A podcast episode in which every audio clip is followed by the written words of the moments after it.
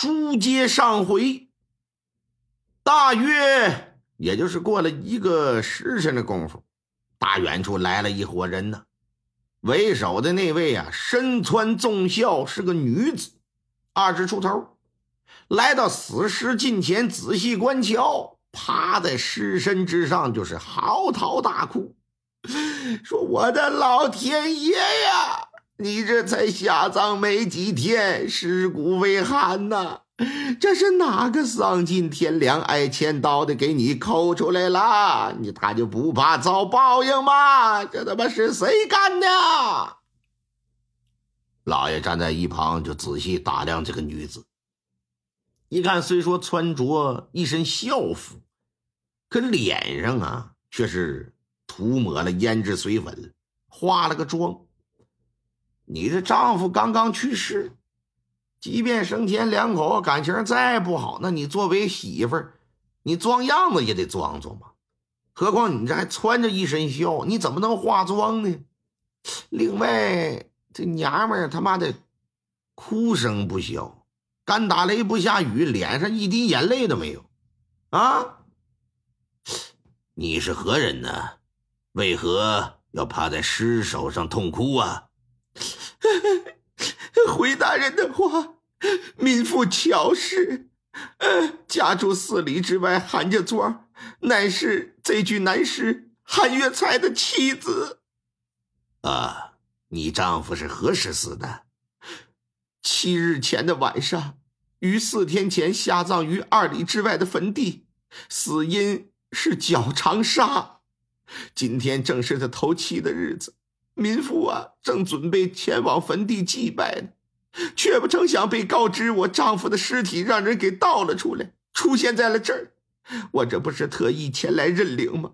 民妇请求大人赶紧缉拿那盗尸之人呐，进行严惩，以安我亡夫之灵。哎呀，这乔氏看着县太爷是一脸的悲愤。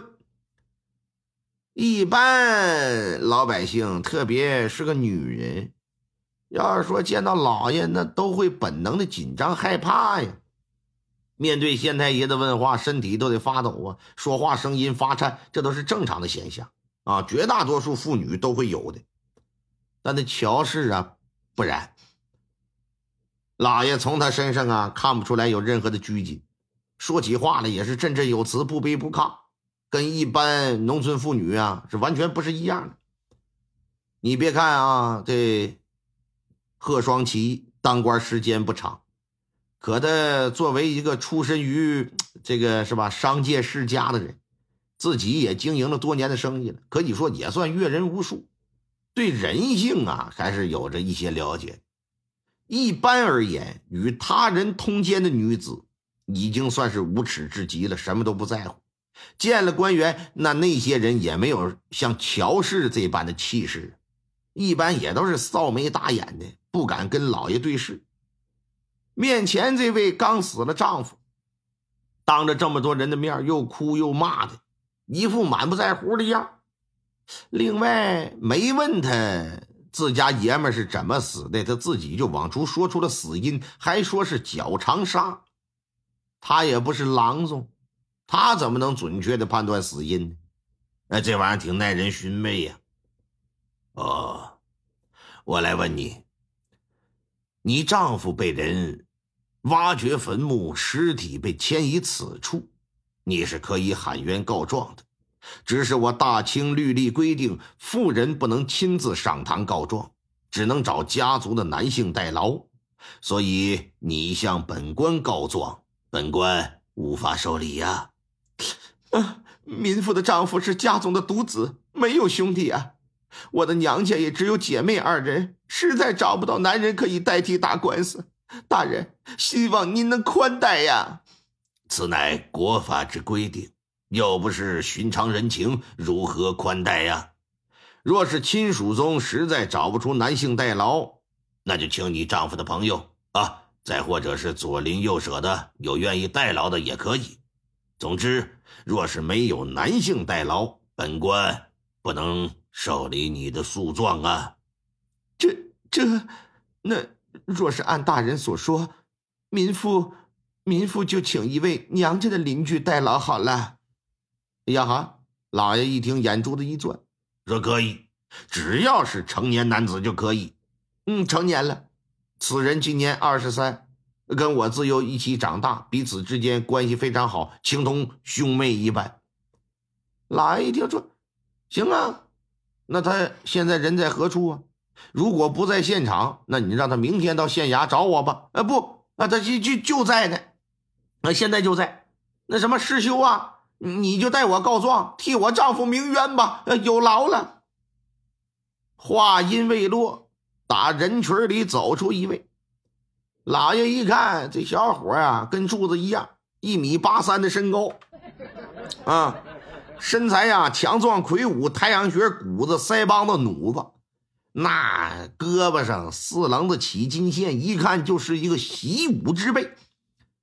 男子来到老爷的身前，上前那么一拱手：“武生林世修，见过知县大人，在下愿意代乔氏告状，请大人恩准。”自称是个武生，那就意味着他是有功名的人，不能是台上唱戏的那种。因为什么呢？因为他见到老爷没下跪，啊，你可以代他告状，只是你知道他要状告何人何事吗？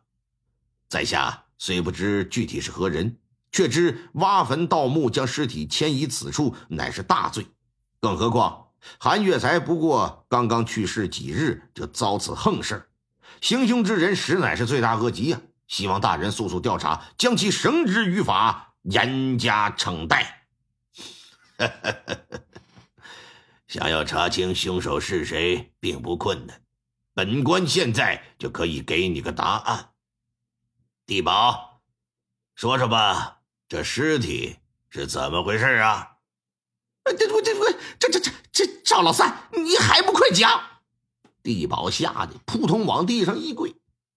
赵老三一看，完了，漏兜子了，赶紧的跪在地保的身边哪里还敢隐瞒？一五一十把早上的事就都说了，并且表示啊，这都是我一人所为啊，啊，跟地保贼的呃一点关联都没有。